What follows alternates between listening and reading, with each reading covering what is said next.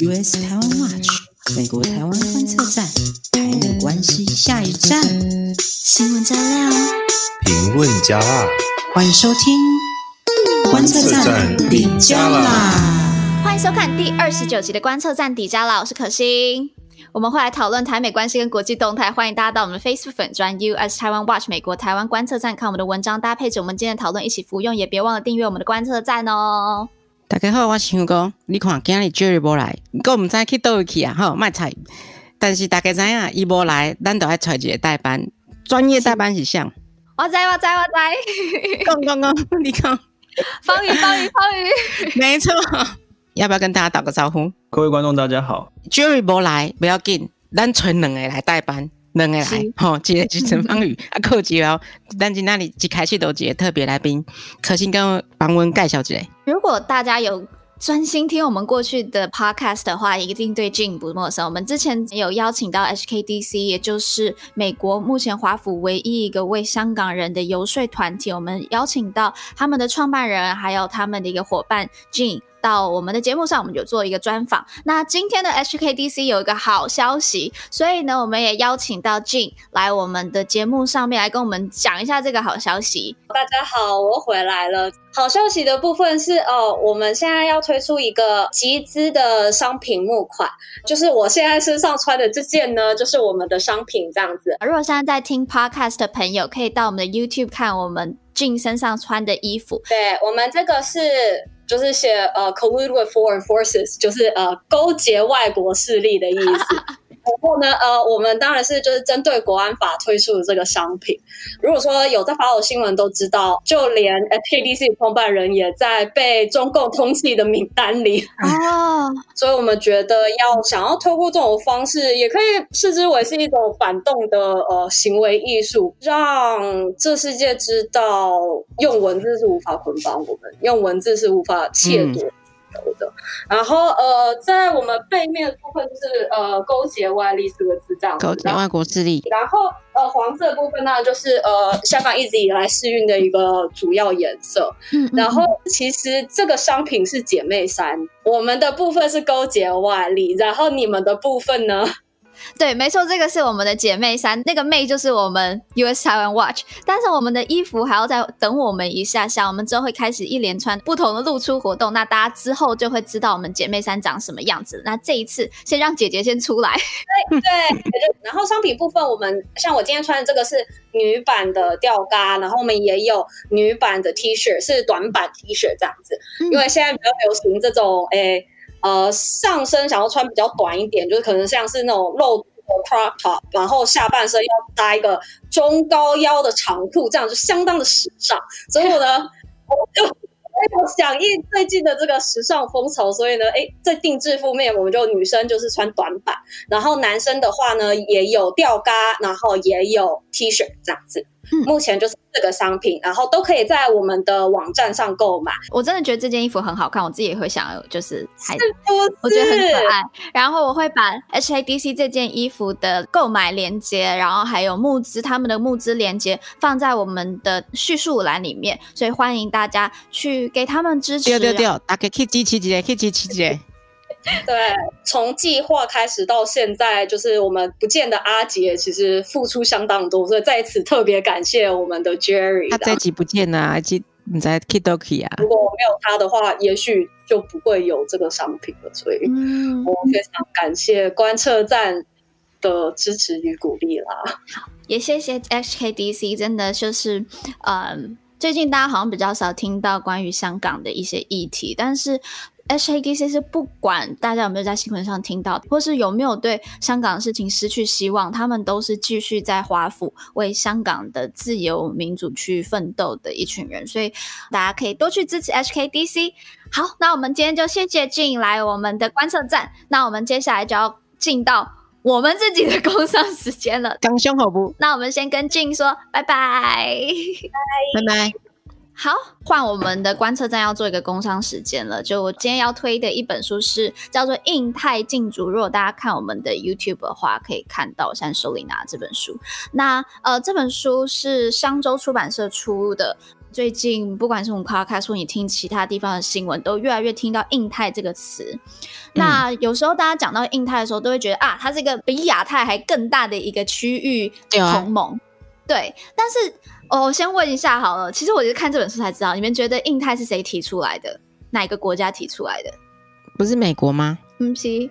不是吗？难道是印度吗？也不是印度，最早最早提出来的人是安倍。嗯、哦，你问，而且是安倍在他第一任期就提到了，然后之后再把它发扬光大的，其实是。澳洲，而且印太战略它是在习近平上任之前就已经出现的一个概念了。嗯嗯、这个作者他是一个澳洲人，那我觉得我们常在讲印太的时候，我们都会变成以美国为中心，或者以中国为中心去讨论这个定位。但其实，在印太里面有很多其他中型的国家。嗯、那这本书里面就是用不同的观点，一个不是美国或不是中方的观点去聊印太，然后也去聊印太的历史。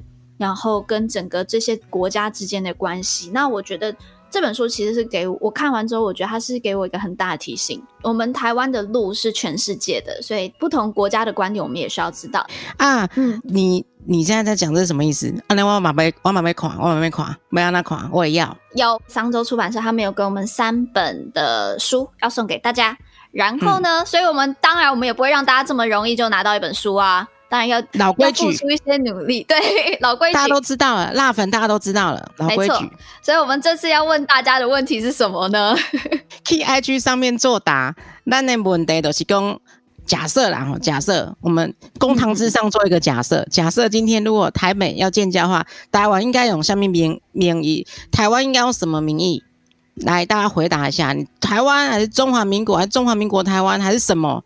随便，好，大家共解，发表你的看法，啊，去 IG 去啊做作答，吼，甲咱共解你的想法，你都有机会来抽一本《印太竞逐》三本嘛，三本，然后我们会在下礼拜抽出来。哎本，这问题我觉得超难呢，我觉得这个大哉问，这是、啊、就是关乎我们国家未来的大问题耶。所以就交给大家了。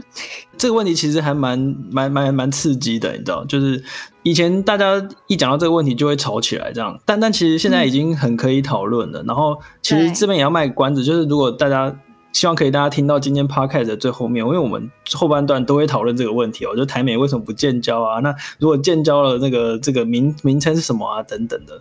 对，对，对，希望大家可以继续收听下去。那我们就工商时间到此为止，也太久了。那我们就赶快进入到我们今天的第一则新闻，就是呢，八百万人竟然被关进新疆集中营。我们刚才有讲到香港，对不对？就香港的事情，我觉得大家都很难过。啊、但是讲到香港，就大家也会讲到新疆。新疆怎么了、啊？好，我来讲一下好了。就是前哎好上礼拜吗？还是前几天？中国国务院。他们发表了新疆的劳动就业保障白皮书，那他们就说，大家都知道嘛，中国都说新疆那边叫什么？在教育营。对对，在教育营。他们就说新疆大力实施积极就业政策，包括开展就业技能培训。然后呢，他报告里面就说，从二零一四年到二零一九年哦，全新疆。他们年均培训的这种劳动者总共有一百二十八点八万次，差不多一百二十九万，好多人啊！之后，美国的呃参议院议员 Yoho，哎，我们之前常讲到他 Yoho，他就讲到说，这这个不就是变相的承认你正在就是把新疆人加进集中营嘛？他讲，然后他算了一下，如果二零一四到二零一九的话，这样就等于是八百万人。哦，其实哦，那个就是我们查了一下，就是整个那个维吾尔族的人口大概有一千万人左右哦。如果你看他这个报告里面，一一年受呃进入这个教育营的这个受训人次有一百多万，然后你总共这样加总起来，这样算一算有八百万人次进去哦，这个比例真的是非常的恐怖哦，就等于是几乎绝大多数的这维吾尔族的人都会进入到这个所谓的再教育营哦。这样的数字是不是会有重复啊？因为有可能这今年的一百万人跟明年的这一百万人，就是有有可能其中五十人他们会不会重复重复记录？这当然是有可能，因为它是算人次嘛，就是说一年有一百多万人次，嗯、但不管是算人层次或人数，就是我们可以推断，就是这五年来，就是从二零一五年到现在，已经有八百万人次哦，就就算重扣除重复的部分，也有至少一半以上的这个。新疆维吾尔族的人已经被就是被送到教育营里面，这是多么恐怖的一件事情！大家自己可以想想看。对我，我之前有看很多的那种，呃，譬如说从教在教育里面逃出来的人的一些纪录片，或是他们的一些访访谈。嗯、呃，我看到了有一个，我记得他是逃到美国还是哪里，然后他就说他很惊讶，他说他每一天都在讲他的故事，但是还是有很多人不相信这真实在发生，他们会觉得怎么可能呢、啊？这世界上怎么可能有？对，但是他只是离我们很远而已，只是你没有嗯亲身看到旁边有人这样发生，嗯、但他真的是真的在发生。那。所以，我们这一次大家知道吗？上礼拜，嗯、呃，上礼拜是一年一度的联合国大会嘛。然后那个时候，马克宏他就有在大会里面针对新疆这件事情，呼吁联合国应该要派派遣调查团队直接进到新疆。他说。跟因为中国每一次都说啊，你们这样子是一个干涉的行动嘛，然后就会讲很多这种。但是马克宏就直接回了，我说这根本不是干涉，这个是我考虑到我们组织，他指的是联合国的原则，被神圣载入联合国成员自愿签署的和尊重的文件当中。所以他就说，因为考虑到我们对于穆斯林少数族裔的状况的。担忧啊、呃！法国，我们要求要派遣一个由联合国支持的国际行动组织前往新疆。哇塞，还很硬哎、欸！法国哎、欸、哎、欸，他他怎么了？这很难得哎、欸！马克宏崛起，觉觉醒了。哎，这样其实我刚好诶要讲回这本书。我刚好前几天在看这本书的时候，他就讲到，其实呃，法国他已经跟印度还有澳洲已经在这个印太战略里面很久，他也很在乎印太战略。那印太战略很大一部分是去平衡中国的一带一路嘛。那所以，嗯、呃，这个马克宏，我觉得他其实一直以来他已经知道中国的侵略性或者中国的一些不法、嗯、法行为很久了。那这次他终于他在联合国上面讲出来，大会上面讲出来，我觉得赞，哎、欸，真的蛮。大家不要忘记，法国也是那个安理会的那个成员国。对哦，欸、对耶，嗯。那在这一次联合国大会的时候，我觉得大家应该最有印象的话是川普的演讲吧。其实川普演讲也蛮，他基本上就是针对中国啦。呃，我们之前不是都有讲过庞佩奥啊，然后还有好几位官员，他们都一连串的去。针对中国去做一系列的演讲，那我觉得川普今天就是为这一系列的演讲画上一个完美的句点，然后做一个集大成。那他他就讲说，中国是现在全球疫情的罪魁祸首啊，然后要联合国务必要让中国负起责任，然后还讲到就是商业的盗窃啊，而且我觉得这次很特别的是，就是呃，川普这个人我很少看到他在讲关于环境污染的问题啦，超少的。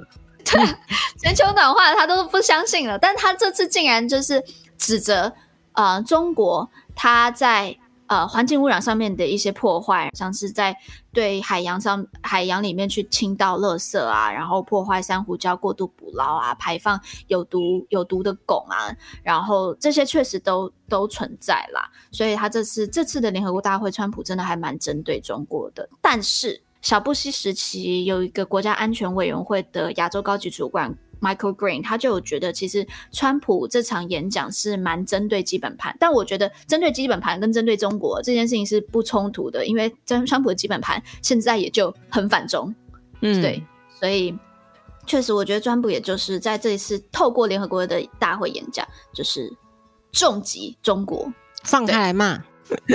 我个人觉得的那个亮点，应该真的就是环境污染那部分啊，因为其实不只是川普，其实在共和党本身就很少去谈环境的议题啊，就是哎、嗯，就没想到这次写进来，我觉得写写讲稿的人还蛮厉害的。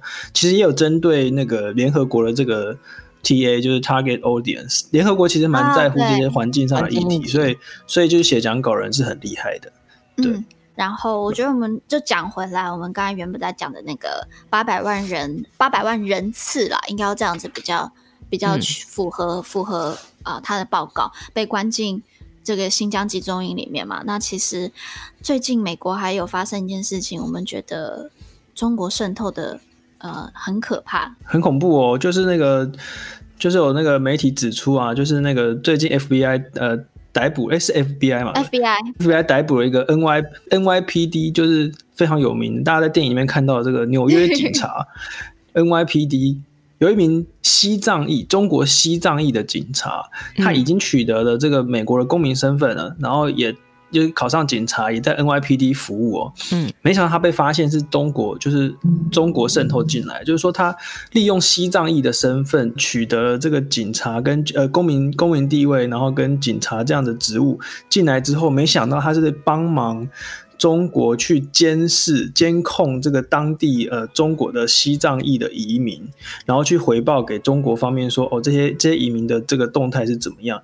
那其实我们可以看到最近几年有很多类似的新闻，就是说有一些维吾尔族人已经。已经移民到国外去，就好不容易逃出去，然后成为其他国家的公民。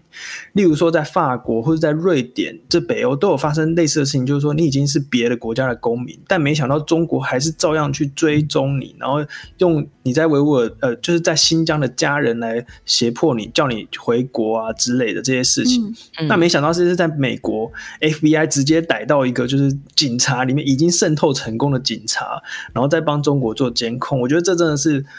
就是对大家的对这个心理上的这个震撼程度是蛮大的，而尤其是 NYPD 这样一个非常的这个具有威严的一个单位，这样子，所以所以这是上周发生一件蛮蛮重大的一个新闻。而且我觉得，就大家知道他是新西藏裔的话，就会马上放下那个防备心，就是因为现在很多、嗯、很多，就是我们之前一直讲嘛，整个美国对于对中的那个反感度或是敌意是有升高的，所以大家。大家也都蛮清楚西藏目前碰到的问题，就至少听过了。那知道他是西藏裔，就会觉得，嗯，他应该是站在我这一边的，或是这那个可能性会增加。那我就会担心啊，如果现在西藏裔也有这样子的，就这样的事情，那他们就开始会发现，诶，我们也要对西藏裔有防备。那他们会不会也这样子开始对台湾有防备啊？我觉得这个这个议题哦，大家可以思考很多啊。就是以台湾的我们来看的话，最近有很多这个呃，大家在吵说这个什么香港的难民啊这些事情，其实我觉得根本不需要。这个就是透过所谓的难民或者什么，就是在所谓的难民法或者移民法这样子事情之前，早就已经有各种不同的管道去做渗透了。嗯，所以呃，我觉得最近嗯，这是大家可以思考的一个呃国安方面的问题。然后另外一个另外一个要可以思考的、值得注意的问题，就是西藏其实就是跟。曾经在一九五零年代跟中国，就是中国最早实行这个一国两制的地方，就是西藏哦。对，哦，最早最早最早实行一国两制，签了和平协议，就是西藏。啊，结果没想到过没几年，解放军就开进去了。对，解放军就整个开进去，然后达赖喇嘛就流亡了。对对，对。所以，所以这个和平协议跟所谓的一国两制是这个非常的恶名昭彰。但是其，但是在台湾还是有很多人很相信这一套，不知道为什么。我说他们就是他们。觉得自己就是中国人呐、啊，然后他觉得只要是任何一个党派，不管你是谁，你让中国变强大了，就算是用不法的方式变强大了，我就爱你，因为我的身份认同就是中国。我不知道有可能没有这样的心、嗯、心理因素吧？对，但其实哈，就是除了这个，除了这个呃所谓的这个自我认同方面哦，还有另外一派是这个，就是我觉得有点像是呃。就是评估这个国际局势有点跟不上时代的这些人，嗯、他们觉得说，就是中国就是非常强大，然后美国就一定会被中国打败，那台湾这么危险怎么办呢？那就只好求这个中国就是手下留情啊，或者说中国叫我们讲什么就讲什么。就这最近其实有很多像这样的这个看法。这大外宣 TA 哎，基本上就投降。对，基本上没错没错，就是投降主义。那那这又是另外一个。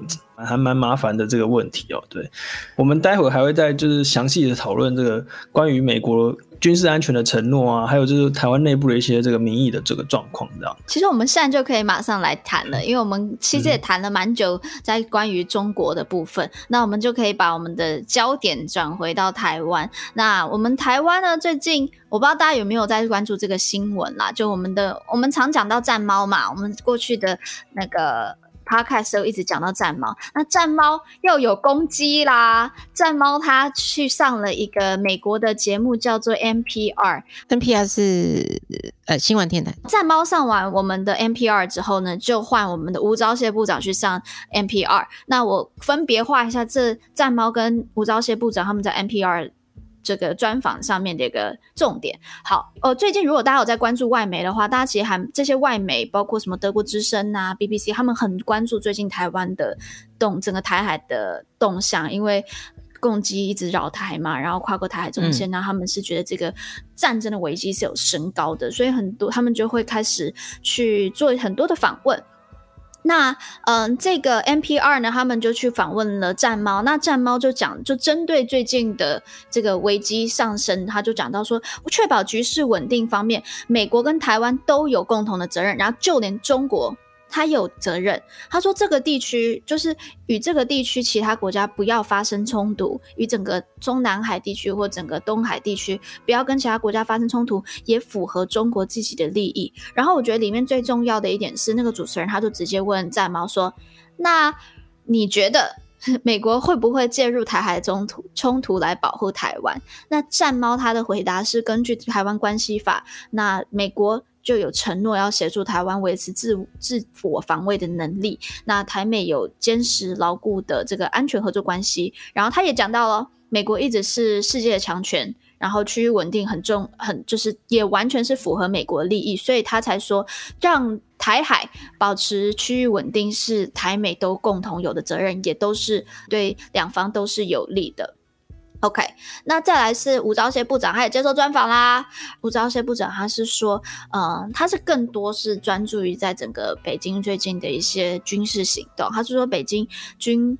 军机威胁，然后还有入侵到台湾的海域，这个是非常令人不安的啦。然后他就说，台海的中线是为了要维护台湾海峡的和平稳定，但中国却是违反了这个现况。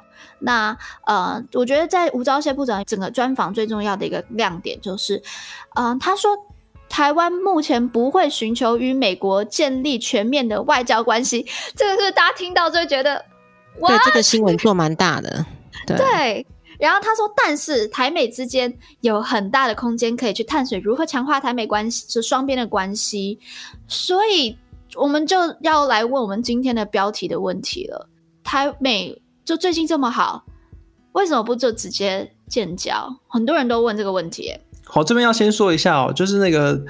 这个 NPR 这个就是美国公共电台哦，它是美国最多人收听，有超过百分之二十的那个收听率哦，就是大家在开开车的时候都在听啊，就就是非常受欢迎的这个美国公共电台这样子。百分之二十。所以我每五个朋友就会有一个朋友早上在听 NPR 去上班，几乎就是这样啊。对对啊，而且美国人这个聊天超爱讲说哦，今天 NPR 讲了什么啊？什么？你有没有听到 NPR 讲什么？所以，所以这是一个非常重要的这个平台。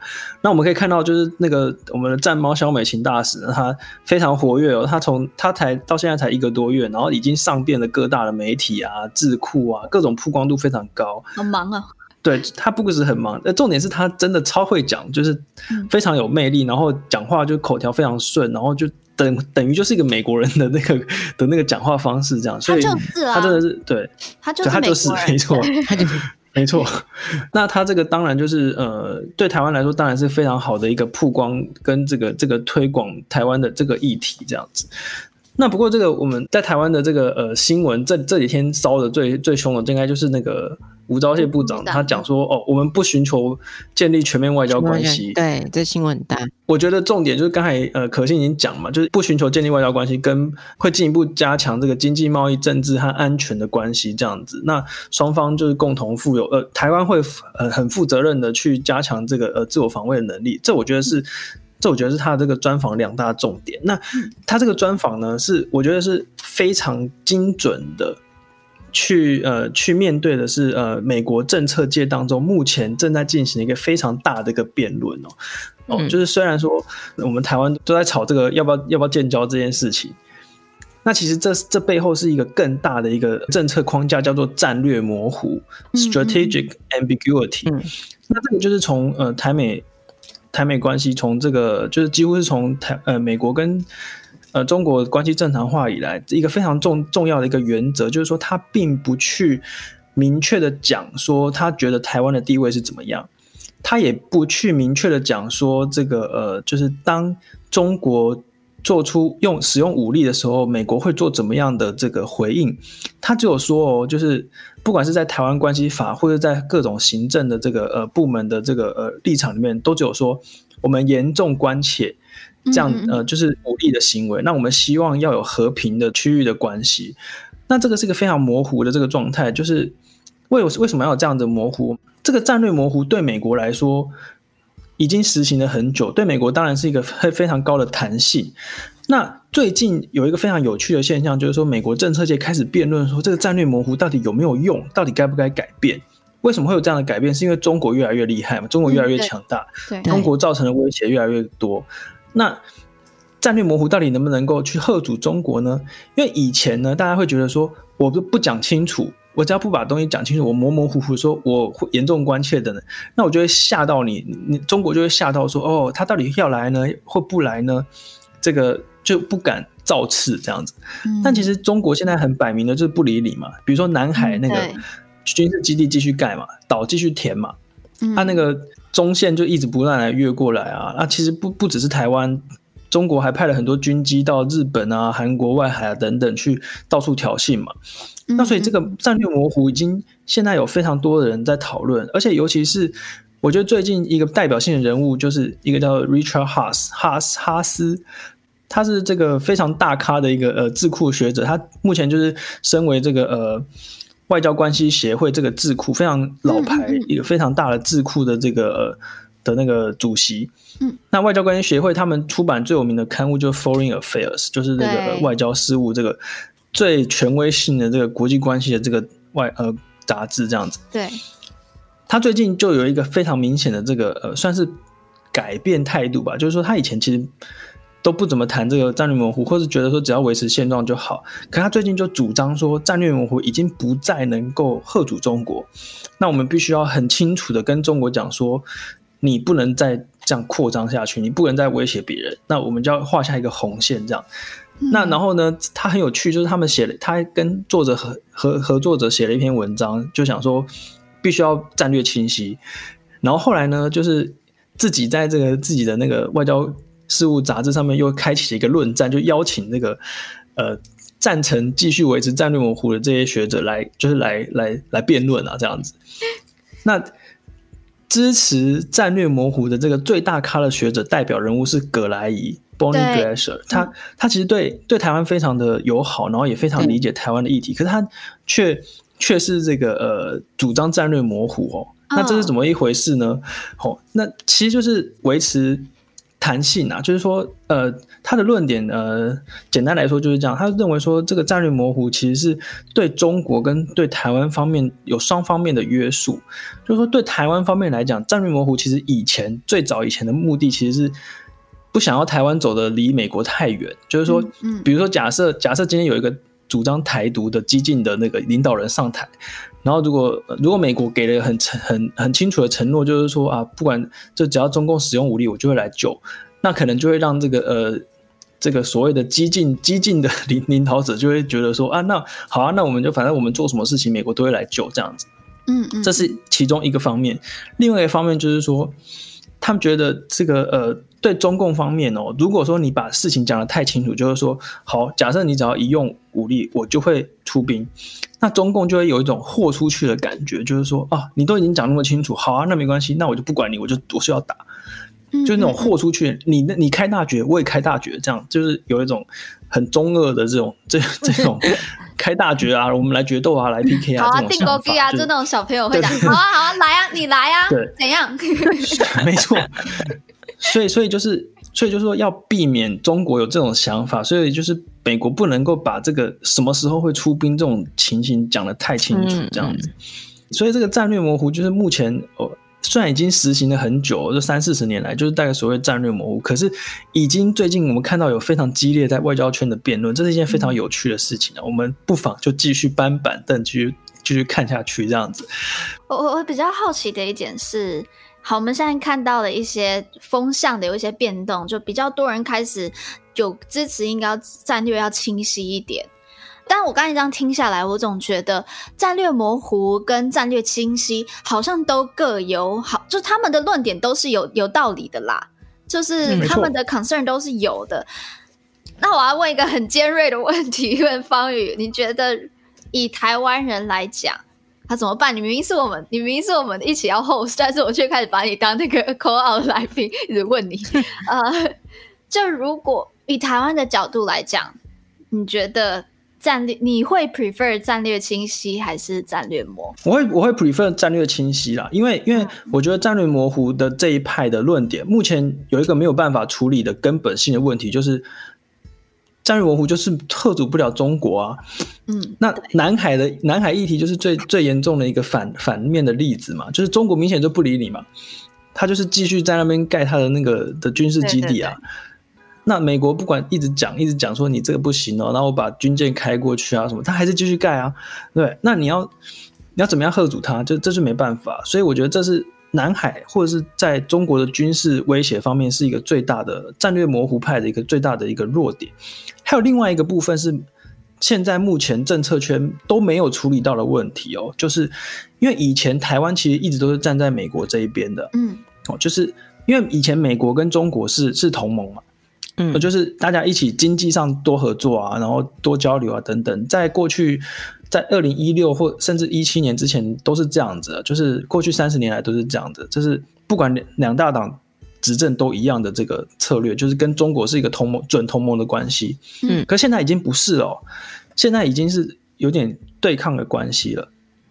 那在这种状况下，台湾内部其实是有很多人去拿美国的战略模糊来当做以美论的这个呃，对对对，最主要的一个论点，就是说啊，你看美国就是不敢给你承诺，不想承诺，随时都会把你抛弃。好，那既然美国随时会抛弃你，那我们只好去求或者是去求中国哦，就是照。照那个国民党的说法，就是求和，就是求取和平，不是祈求和平，就是新解新的字典上面，国民党的字典里面，求和新解，对，求和新解。那美国随时都会把你丢弃，然后而且还有搭配一些很多人就是说啊，美国一定会被中国打败啊，中国越来越厉害啊，嗯嗯嗯哦，这些说法就是说。台湾内部已经有很多人是在这个中美对抗当中，想要去站在中国的那一边，然后去拿这个战略模糊来来散播这个失败主义、投降主义。那我觉得美国可能需要考虑到盟邦内部的这个状况、这个民意的变化。嗯嗯。那呃，如果大家去这个网络上稍微看一下，我我我最近看到很多哦，就是在大学里面教书的老师去问一些学生，不止大学，就是国高中也有人，就是。我的连友们就说：“哦，他去问班上同学说，哎，你觉得这个美国跟中国打谁会赢？然后，对对对，美国会不会来救台湾？绝大部分一面倒，大家都觉得说，大家就是问的结果都是说，一般人都觉得美国会输，然后美国不会救台湾，然后中国很可怕。这也是无可厚非，因为中国就是那么近，美国就是离我们非常远。那中国的军机每天都在威胁我们，这是。”非常明显可见的威胁，嗯嗯。可是大家对美国这个呃，比如说美国，我们说什么美台美关系越来越好啊，什么来谁来访啊，这个军售正常化，这个离我们生活太遥远了，嗯，对啊，就是你出你如果平常没有在看这个观测站，或者是你平常没有在看一些相关新闻，其实很少。这个这个议题对我们来说太遥远，可是中共的威胁是。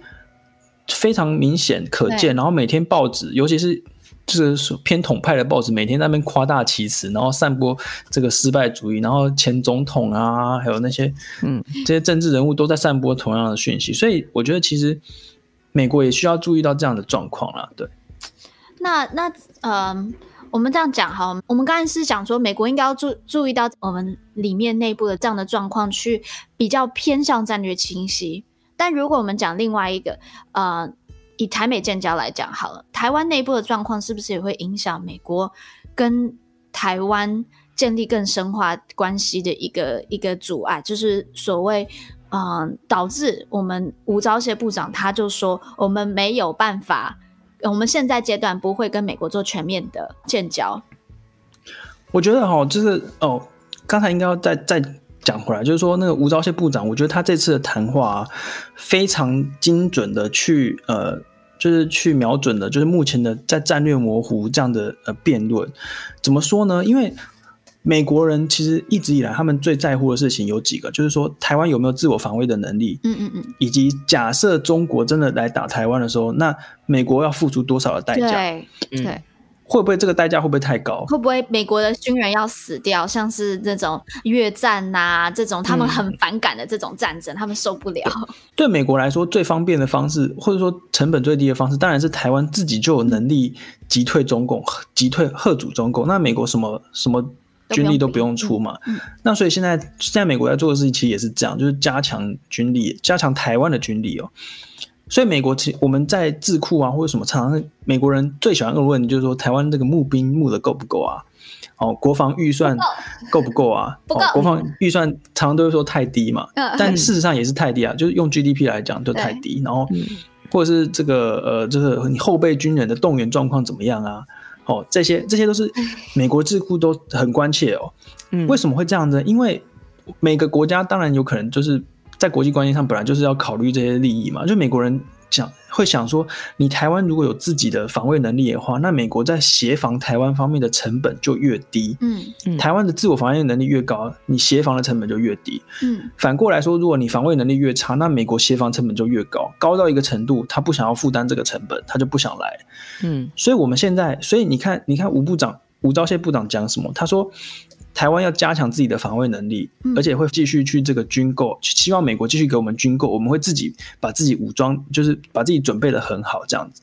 他完全的就是去回应到目前就是美国呃在智库的这些辩论当中对台湾最大的质疑，就是说对，对，就是台湾的自我防卫防卫能力到底够不够，对，以及美国到底协防的成本到底是多高，嗯嗯嗯，所以就是。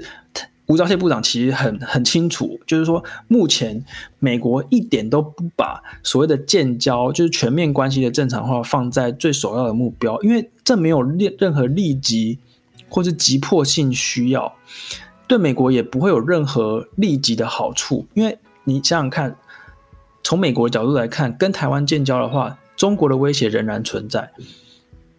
然后也没有办法吓阻到中国的威胁。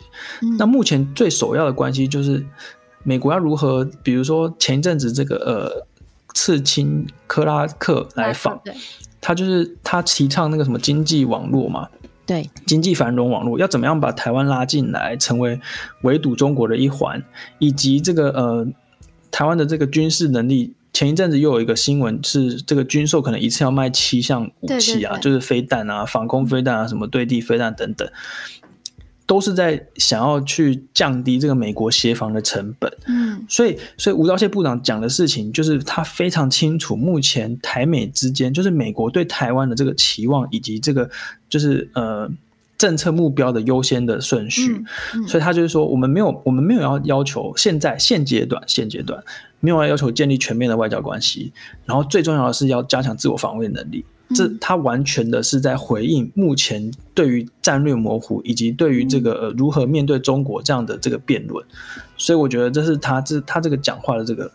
背后非常重要的脉络。我觉得以台湾人的角度来讲，我们会觉得我们的外交部长，你应该你的目的就是要帮台湾交到更多的朋友，所以台湾的角度会觉得你怎么没有给我一个朋友呢？但是从刚才这样方宇讲完，你会发现我们的外交部长其实他要去更好的去了解我们的同盟，才能让台湾更更去保护台湾的未来的延续性，那这个如果我们直接一直跟着美国说啊，你要当我的朋友，你要当我的朋友，这样反而人家不会想要当你的朋友，因为你自己都还没有愿意就是防卫起来。然后我刚才方宇在讲的时候，我就让我想到一个国家，叫以色列。美国跟以色列超好，以色列他自己的防御能力超强。当然，我觉得跟台湾拿台湾跟以色列比有点不公平，因为以色列他的军事能力去相对那些阿拉伯国家是很强的，但是。在人口上面，还有军力上面，台湾跟中国确实是不对称的。但是这不代表我们台湾，就像上次扣押给卧草的国军，他就有讲到，我们要达到的是让中国觉得打台湾要花费太多的力气，所以他不去做这个决定。OK，所以漏掉上一集的，赶快去补听。然后呢，我就要赶快，因为我们时间也不够。但是我最后要问一个问题，也是刚才我们丢给观众要去。抽出的这个问题就是台美为什么不能建交？那这关于我们自己国内是不是有一些问题要先处理？这个就是台湾地位的问题啊！我觉得这个知识体大，我自己也没有，就是一开始问的那个问题，我自己也没有很好的答案。就是说我们要用什么样的名义？嗯、那我觉得这会是未来要考虑的一个重点，因为你知道建交就要签那个公报啊、签条约啊等等。那那那你的名称是什么？其实现在还是台美双方还是利用那个所谓中间人白手套，就是所谓的 AIT，还有我们的美国事务委员会这样子中间人白手套的方式再去去签协议的哦，还是没有改变。那未来有没有可能改变呢？嗯、我们可以看到，就是我们的那个什么北美事务协调委员会已经改改名了，改成叫这个美台湾美国事务委员会。那个名称是什么？名称不是很重要，没有人知道。反正有台湾。对，那个中介机构的名字已经直接改成台湾跟美国。可是那毕竟是一个名义上是一个非官方机构，是一个白手套。嗯。那未来能不能够直接官方对官方呢？我们当然很期待这样的发展啊。但就是到底该用什么名字？我觉得我们自己国内的这个所谓的宪法啊，我们自己对自己的这个定义要写清楚嘛，嗯、总不能叫美国人帮我们决定吧？对对，对啊，所以我觉得我们是个民主国家嘛，所以我们就我们就趁这个机会，我们观测站就把这个丢出来给大家讨论一下啦。我觉得这一定需要经过讨论，然后大家共同整个民主的参与，然后最后决定我们自己到底是谁。好啦。那我们今天的讨论讲了超级多的东西，嗯、然后呢，明明就是方宇是 host，但是呢，我把它变得像我在访他。对，啊、那我们我们要带来到第二个 call out，我们要今天要 call, 真正的 call out，真正的 call out，真正的 call out，真正的，我们要 call out 给我们，我们这周有。PO 一个文章是关于在做在美国游说的一个亲身经历，然后我觉得这个亲身经历真的是所有不管是台湾人或台美人都很重要的一个一个分享。好，所以我们就直接 call out 给这个人七五三三九六七七五三三九六七 call out 给 Alex 红。好，那我们今天很开心邀请到 Alex，Alex 先跟大家说个 hello 好不好？嗨，大家好，我是 Alex。Hello，住在嗨美国加州圣地亚哥，大家好。哦，那个圣地亚哥是就是出了名的好好天气跟对很舒服的一个地方。最近应该有野火吧？对 啊，最近野火真的严重，烧的整个整个天空都灰色的。那你那边也都这样子吗？我以为就是北加最严重哎、欸。南加其实也有烧的，烧的蛮严重，只是没有像北加那么严重。他们是烧到天空变橘色。哇！我们只是变灰色而已。北加那个橘色就是像那个刀锋战士二零四九那样。对对对对对。很像剧照，都可以直接拍片的。Yeah. 好，好，那我们今天主要还是要来问 Alex，就是他在 Facebook 上发发了一篇的文。那 Alex 他其实之前都有跟 FAPA，就是美台湾在美国的一个游说团体在合作。那可不可以请 Alex 跟我们讲一下你那篇文，就是说了些什么，然后嗯、呃，在讲的故事？就是因为呃，我们 FAPA 就是常常会去跟国会议员游说，呃，应该说倡议，就是呃一些对台湾有利的法案。那这一次呢，就是我们为了一个法案叫做《台湾奖学金法》，嗯、这个法案应该就是、嗯、就是观测站有介绍过，介绍过。然后对，然后就为了这个这个法案呢，我就写信给加州的一个参议员叫 Dianne Feinstein。就是写给他办公室，然后呃稍微介绍一下这个法案，然后希望他们可以支持这个法案这样子。然后过几个礼拜之后就，就呃收到了就是参议员的他们办公室的回信这样子。那嗯，就是之前就我这篇文章里面就是有讲到说，就是因为因为方斯坦参议员他的立场一直以来被人家认为是非常轻重，对，就是因为。超费对，没有错，对。从他在当旧金山市长的时候，他那个时候就跟那个时候上海市长是缔结姐妹市嘛。那个时候是中国跟美国第一个就是这种姐妹市这样缔结的。嗯，对。那他那时候认识了江泽民，上上上上海市长江泽民之后，就是结下他跟中国的缘这样子。所以一直以来他都是就是非常轻松，然后他的嗯。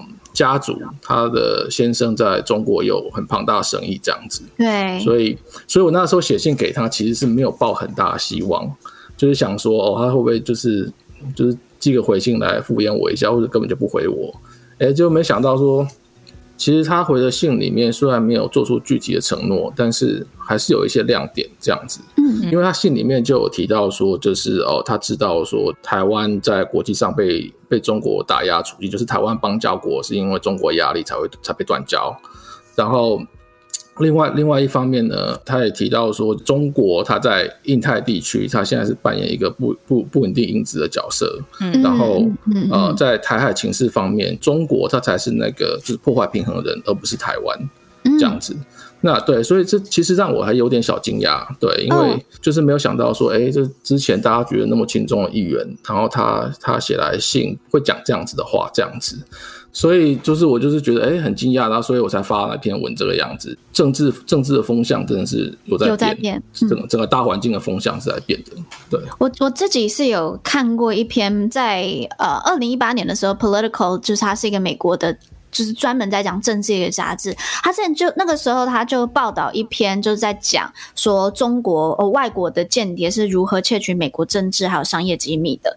然后其中一个故事，我觉得那时候听看到吓傻。其中一个故事就是二零一五年的时候，FBI 他们发现 Feinstein 就是 Alex 他现在去联络这个参议员，他们发现 Feinstein 的一个华人司机竟然就是中国的间谍。哦，对对对，这新闻很大，这新闻超大，那时候在美国爆炸大，所以。嗯、我我有在好奇说会不会就是你说现在整个风向有变，然后 Feinstein 他原本是一个对他真的之前就是很轻，说真的还蛮轻松的啦。然后会不会就是因为这件事情，他自己又亲身经历的，每天都跟他水，就等于是他的水户，每天都跟着他在开车前跑东跑西的人，竟然就是一个间谍？会不会我自己猜想，有可能就是这样，他自己的亲身经验也导致了说他会开始发现中国的一些意图。然后重新对中国呃有重新的认识，那我觉得这个可能就是最近因为很多很多的这类相关的新闻的出现，有可能整个也造成了不只是 Feinstein，Feinstein 是其中一个，那那个美国华府整个政策圈有很大很大的一个风向改变。那我自己就好奇啦，就为什么 Alex 会想要去找他？还是你是有找很多其他议员都有，还是你就找特针对他？嗯对，因为其实我住在加州嘛，所以所以加州参议员就是就是戴安·方斯坦，还有现在现在拜登的副手要选他当他副手那个卡玛·哈里斯，所以所以这是属于我的就是住的地方的呃的参议员，我就是会跟他联络。对，那众议员方面在圣地亚哥这边也有四五位参议员啊，众议员对不起，所以我我也是会跟他联络，所以基本上我是会找就是跟我地缘关系的。呃，去跟他们联络的，因为我我等于是算是他们的选民嘛，对，所以他们必须要听我的听我的意见，然后回答我的问题，这样子。在这次之前，你之前联络过 Feinstein 吗？有，对，其实我从大概二零一六那个时候开始做国会倡议的工作，每年嗯。我有去 DC 做倡议的时候，都会有机会去拜访他的办公室，这样子。那这一次写信给他，跟以前拜访他的那个态度也是会会有差到很多。嗯，在我二零一六开始进行倡议之前啊，就是 FAPA 的伙伴曾经就跟我说，他们那个时候曾经有去过他办公室，然后他的幕僚就直接跟他们说：“嗯、哦，我我老板的中国关系很好，你们不用浪费时间。”对，但是我二零一六去的那个时候，起码那个时候他还愿意就是见我们，然后听我们讲议题这样子。对，虽然说也没有什么给出什么具体承诺这样，但是这一次是真的，我觉得有点不一样。就是虽然只是透过书信联络，但是他信里面呃透露出来，议员办公室认为现在中国在印太地区是扮演什么样的角色，这是跟以前我没有看过截然不同的的观点这样子。我觉得我我。我们真的还蛮鼓励，就是在美国的台湾人可以多多的，真的就像 Alex 一样，去跟自己当地的议员去做接洽。我们是是有这个权利的，就是这是一个民主国家，对，对，所以真的也是帮助台湾在美国的政策圈更多的被发，就是被看见。那我想要。问一下 Alex，在过去就是有你说从二零一六年开始有游说的经验，当然今年今年就没有了，对不对？其实今年还是有诶、欸，虽然说因为疫情的关系，我们不能够直接去国会山庄，但是我们是嗯透过线上，我们可以跟呃跟议员办公室呃约就是线上会议。所以在过去两个礼拜，就是我已经跟三个议员办公室开过开过会，呃，介绍一些对台湾有利的法案给他们，希望他们支持这样子。他们的反应如何？这三个议员办公室里面，两个是民主党议员办公室，一个是呃共和党议员办公室。那呃，overall 来说，他们的反应都很正面，因为就是我刚刚讲的，就是我觉得现在政治风向已经改变了，所以。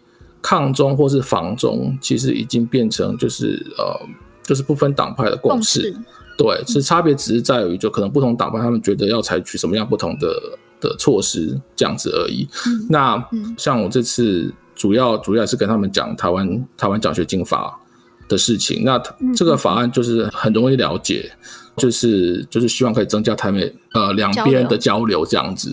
对，所以他们都都很都很理解，然后都觉得说哦，他们的议员应该是有可能会支持这个法案这样子。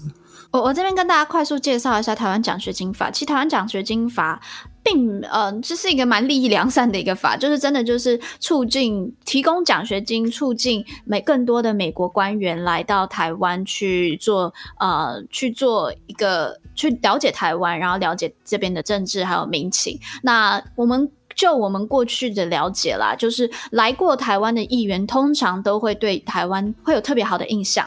那所以就希望有更多的议员可以过来来认识，就是台湾。那我很开心，今天听到 Alex 这样讲说，这次目前你们在推这个奖学金法案，目前大家部分的议员都蛮赞成。因为我说真的，我觉得这也没有什么好不赞成的啦。对，没有错。呀，yeah, 主要是这个法案它目前是享有就是不分党派、跨党派的支持。对，他现在有十九个、嗯、呃 co-sponsor，共和党、民主党几乎是一一半一半。所以算是相当好推的法案，嗯、就是因为你不管去哪个党派办公室，你就跟他讲说，哦，这个党派现在呃，你们这个这个法案现在你们党派的谁谁谁，现在他们已经支持这个法案了，那他们就会、嗯、就会比较容易接受这样子。刚才 Alex 想说这是一个比较好推的法案，那有没有哪一个是比较不好推的？过去的经验啦，有哪个法案是比较不好推的？嗯，确切的法案我就不记得，但是只要是这个法案，它只有。比如说，只有共和党支持，或是只有民主党支持的，嗯、那你在不同的呃的的党的的议员办公室，那可能就是比较难推。嗯，那或者是说，嗯，这个法案提出的人他是比较有争议性的人物，就可能他作风比较鲜明，那这样子也可能比较不容易得到支持。嗯、所以，嗯，我们像我们在国呃做国会倡议的工作，就是希望说尽量。可以得到不分党派的支持嘛？不然就会出现像刚才讲那种情况这样子。嗯嗯，那我我最后想要问 Alex 这个问题，我想问 Alex 你自己，你不需要讲太清楚，但是想问一下你的职业是什么？因为我之所以会想这个问的原因，是因为我觉得很多的民众可能会觉得游说这个东西离他们好远，或者游说东西不是就政治人物要做的事情，不是基金会要去做的事情，跟我没有办法参与。但是我想要问一下 Alex，你是怎么开始去做这游说？然后你的职业是跟跟外交或政治有关直接相关的吗？其实我职业跟呃外交政治都一点关系都没有。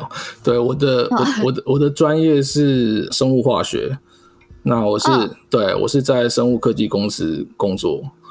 那加入 FAPA 主要是因为就是呃，我觉得说就是在美国的台湾人如果想要帮助。台湾的话，这是一个非常直接的方式，就是透过跟你当地的呃的议员或是官员的互动，让他们更了解台湾。因为其实很多人他们对台湾并不是很了解，所以透过介绍台湾给他们，然后介绍就是这些跟台湾有关议题给他们的话，可以让他们哦在了解之后，知道说就是支持台湾不是因为只因为哦台湾就是哦被中国欺压什么，而是支持台湾是符合美国利益的。然后对。对，所以然后美台湾是美国重要盟友，需要去支持这样子。那事实上就是像啊，FAPA 就是在我那个组织，就是台湾公共事务会，所有的人，我们有三四千个会员嘛，全部都是 volunteer，然后只有在总部有大概三个全职员工这样子。对，所以我们的本身的背景不见得跟政治这些都都有关系，但是只是因为就是我们是在美国台湾的人，我们关心台湾。哦，希望为台湾做些什么，所以我们才去做这些事情。其实这样讲讲，香菇就是其中一个啊。香菇也不是本身学政治的，啊、但是香菇也是很努力的在在美国推动台湾的认可跟台湾相关的法案。嗯、那我们今天就很开心可以邀请到 Alex，然后我觉得 Alex 讲的这个就是他自己个亲身经验，不但就是代表了整个美国风向的改变，也代表了真的有很多的台湾人在美国为台湾在努力，所以也谢谢 Alex。然后呢，我们节目最后结束前呢，我再一次就是提醒大家，要到我们的 Instagram 上去回答问题，然后呢，去抽这本书，去抽《印太禁足》三本、三本、三本，我们下礼拜来抽。今天我们的节目就差不多到这里，然后谢谢方宇代班，谢谢 Alex 来我们的节目，谢谢大家，下次再见喽，拜拜，拜拜。